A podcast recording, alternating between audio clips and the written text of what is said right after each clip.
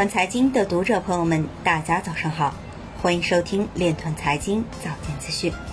今天是二零一九年九月二日，星期一，农历亥年八月初四。首先，让我们聚焦今日财经。朝鲜否认通过对银行和加密货币交易所进行网络攻击获得二十亿美元的指控。俄罗斯工业城市。布拉兹克因低温和丰富廉价的电力推动比特币矿业发展。杭州互联网法院院长杜前表示，司法区块链帮助保障网络作家的著作权。镇江特大矿机盗电挖比特币案同案犯落网。有分析指出，去中心化的加密货币不能代替法定货币。成都市成华区将引进中国区块链应用研究中心四川中心。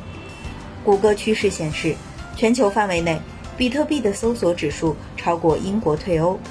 苏宁体育旗下 PP 体育从引入区块链存证等新技术方式等四个方面维权。海尔总裁周云杰表示，致力于打造包含区块链技术资源在内的世界级的工业互联网平台。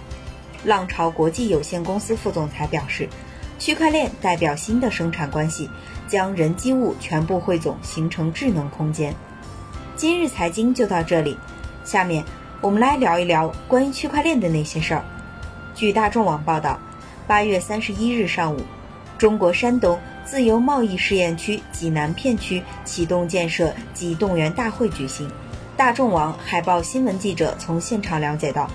济南片区推出了五十八项特色创新措施，其中包括探索运用区块链技术，建立企业数字资产安全可信流转和政务协作服务平台，打造基于区块链技术的数字资产管理和应用模型，创新数据共享模式和政务服务模式，实现审批压缩和流程再造，解决数字证照可信传递跨部门、跨系统问题。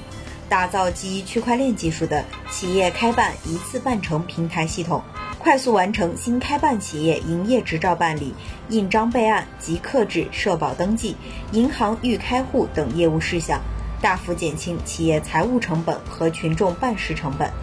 以上就是今天链团财经早间资讯的全部内容，感谢您的关注与支持，祝您生活愉快，我们明天再见。